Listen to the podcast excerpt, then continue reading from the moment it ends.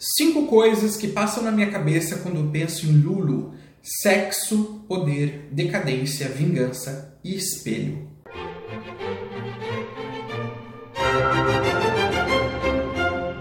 Olá, queridos amantes da ópera, eu sou o Lucas Speck. Esse aqui é o Entre Notas e Dramas, um canal multiplataforma para divulgação de ópera. Você nos encontra em praticamente todas as redes sociais no arroba entre Notas e Dramas. E nós também estamos no seu reprodutor de podcast favorito.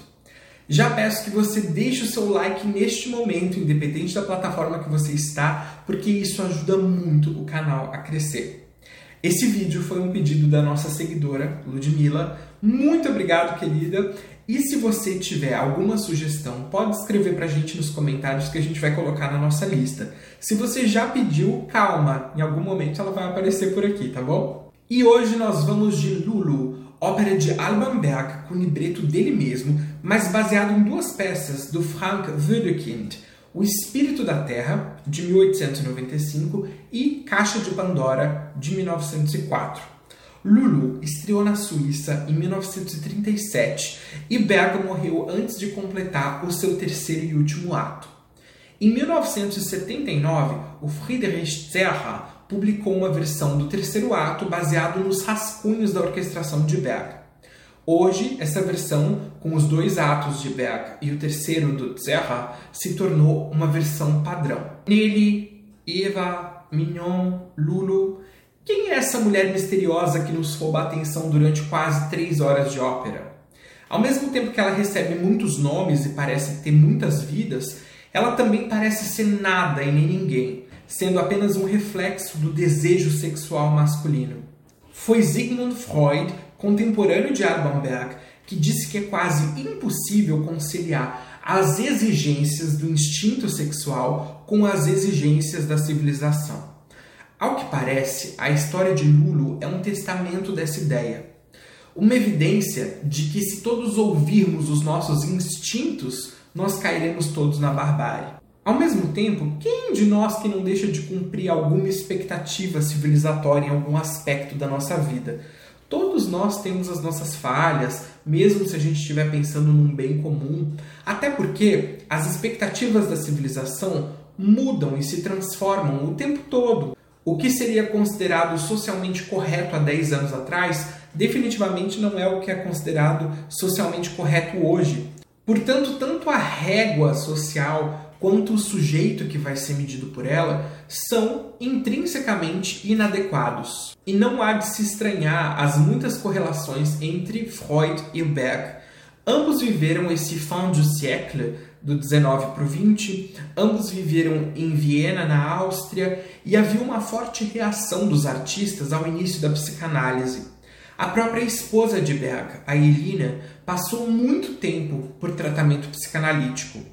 Os membros dessa chamada segunda escola vienense, que incluíam o Alban o Anton Webern, eles deixaram registradas as suas percepções e críticas ao início da psicanálise, ao trabalho de Freud, a essa nova forma de ver o mundo.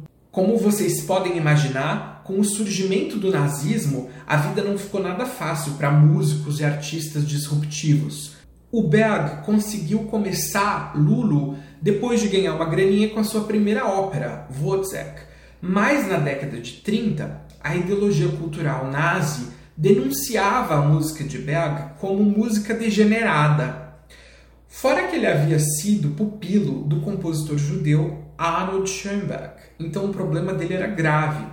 Em 32, o governo destruiu toda a produção de Wozzeck e meio recluso, o Berg começou a trabalhar em Lulu, mas ele viu logo que seria impossível levar essa ópera para o palco naquele momento, naquele cenário político. Então, o Berg produziu uma suíte para orquestra e soprano e em 34 ela estreou em Berlim e foi um estardalhaço. Gente surtando nos periódicos de música, discurso do Goebbels falando que o atonalismo era uma infecção intelectual judaica. Olha, foi o maior quebra-pau. E foi aí que não deu tempo de que Berg terminasse a ópera antes dessa poeira baixar e ele faleceu sem terminar a ópera. Oiê, desculpa interromper o nosso vídeo, mas eu tenho um recado super importante para você. o Instituto Alfa e a Faculdade FETES se uniram para a criação de diversos cursos de pós-graduação na área de música, e entre eles está o curso Rufem os Tambores, Canto Erudito com ênfase em ópera, um curso totalmente online, com um corpo docente super qualificado, flexibilidade de horários, possibilidade de networking com diversos especialistas no ramo e nós temos um presente super especial para você que acompanha o Entre Notas e Dramas. Se no momento da inscrição você mencionar que veio pelo Lucas Speck, você ganha um super desconto. Para os que já têm uma graduação, esse curso conta como uma pós-graduação. E para quem não tem, relaxa, tá tudo certo. O curso vai contar como uma extensão universitária. E gente, nota 5 no MEC, não é qualquer coisa não, viu? Não perca a chance de ser um profissional especializado na área. A gente sabe como os cursos de pós-graduação em ópera são raríssimos no Brasil e na FETS você consegue estudar do conforto da sua casa e olha, num precinho que eu juro, prometo para você que você consegue pagar. O link para se inscrever tá lá na bio do Instagram, arroba Entre Notas e Dramas, e tá também aqui na descrição do vídeo do YouTube. Então tá fácil, tá na mão. Muito obrigado, FETs, e muito obrigado, Instituto Alfa, por serem os primeiros parceiros desse canal. E agora pode voltar pro vídeo. Vamos a uma breve sinopse? Essa aqui vai ser resumo do resumo do resumo. E se prepara porque é um banho de sangue, tá? no prólogo, um domador de animais convida o público a visitar o seu zoológico apresentando a perigosa serpente Lulu. Lulu é inicialmente casada com um professor de medicina, mas ela passa um tempo aí com o Dr. Shan e o seu filho, o compositor Alva, que vem participar de uma sessão de, de poses que ela está fazendo para o pintor que está tirando o seu retrato. O pintor não consegue resistir aos encantos de Lulu e os dois se pegam ali na padaria e nisso chega o marido e o surpreende no ato. Ele infarta e morre. Então, agora, viúva e rica, Lulu se casa com um pintor que a chama de Eva. E ela recebe na sua casa um misterioso mendigo, Shigor, que não se sabe se ele é o seu pai, se, ele, se ela é seu amante, se ele é o seu protetor. Mas o Dr. Shan, que é o verdadeiro amante da Lulu, resolve contar para o pintor do seu passado sombrio. E aí o que ele faz? Corta a sua própria garganta. Mais uma vez livre, Lulu consegue se casar com o Dr. Shan, a quem mata após seduzir o seu filho Alva, que a entrega à polícia. Shigol e uma condessa totalmente devotada a Lulu, a condessa Gishvitz, decidem organizar a sua fuga da prisão eles permitem-lhe retomar a sua vida como fama fatale, mas em Paris. Né? Eles têm que dar uma fugidinha. E agora ela vai morar em Paris com Alva, que tinha entregado ela para a polícia. Né? Quando o Marquês decide ameaçar a Lulu, dizendo que vai contar tudo o que aconteceu com a vida dela, é, ela convence o Alva, que agora está arruinado, a fugir com ela para Londres, onde ela vai se prostituir para sustentar o amante e Shigolish. Um dos seus clientes vai se tornar um tanto quanto violento e o Alva, tentando intervir, acaba assassinado por ele. E o próximo cliente é o Jack. Você sabe quem é o Jack? O Jack Estripador. Ele mata Lulu e a condessa de Geschwitz. Ai ai, o enredo da ópera é bastante complexo e a história centra-se na personagem de Lulu, uma jovem sedutora que atravessa diferentes estratos sociais enquanto desperta paixões e desejos por onde passa. A trama acompanha essa vida turbulenta da Lulu desde a sua ascensão como uma figura irresistivelmente atraente até a sua eventual queda e tragédia.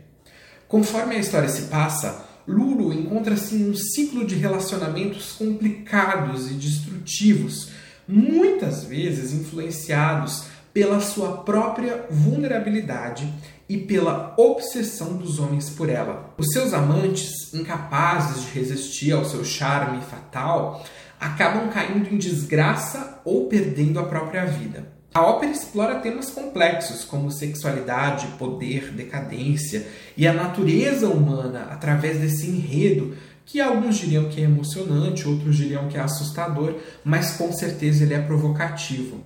A música do Alban Berg reflete essa história multifacetada e utiliza dos seus poderes para intensificar a profundidade emocional e psicológica da narrativa.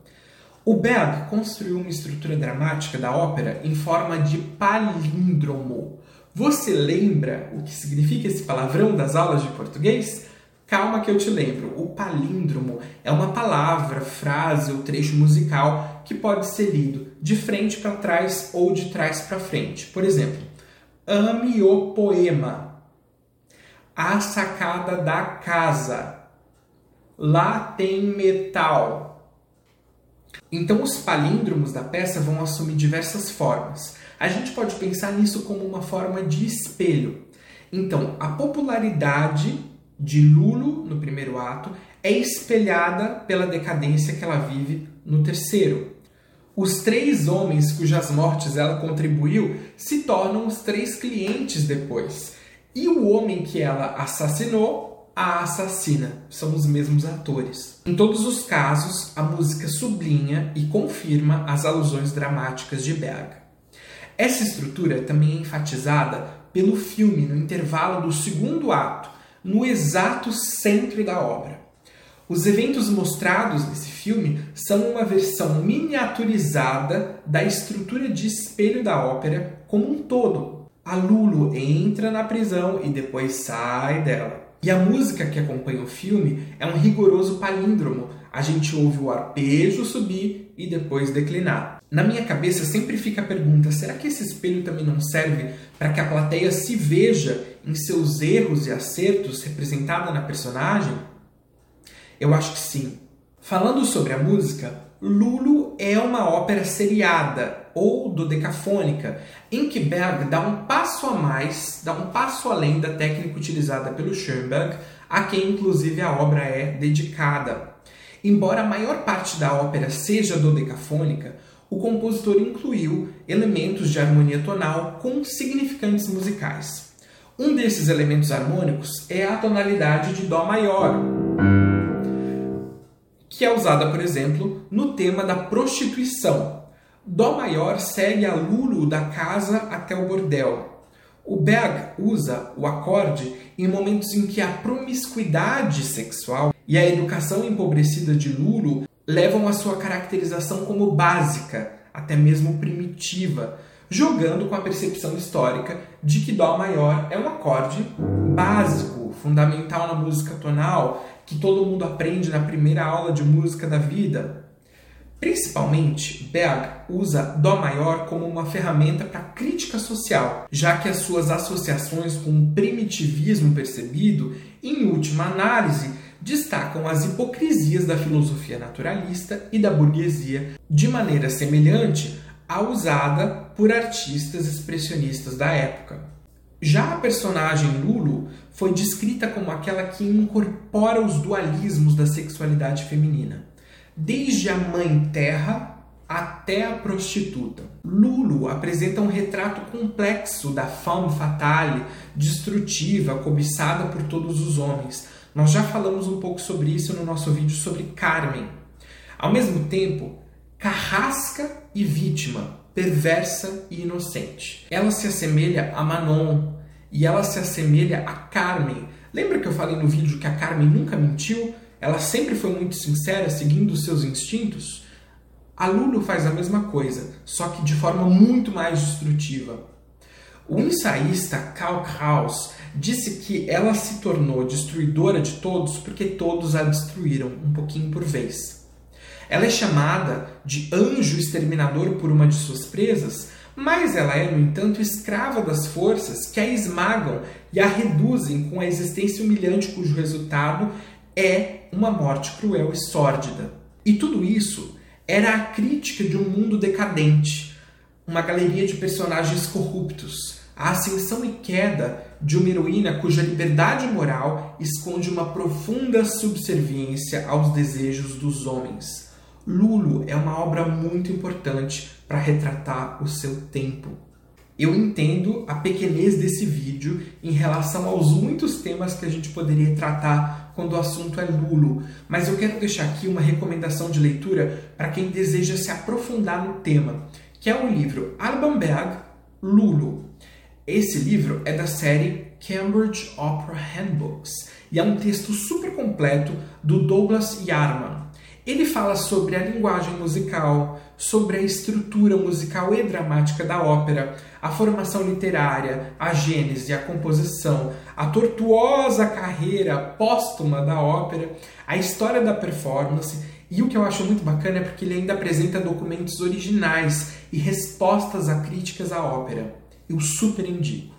E assim nós concluímos ou nós começamos a nossa jornada por Lulo, essa mulher que nós nunca conheceremos, que ela é um mistério, mas que também é um espelho, é um reflexo daquilo que nós temos aqui dentro. Todo mundo tem, não adianta mentir.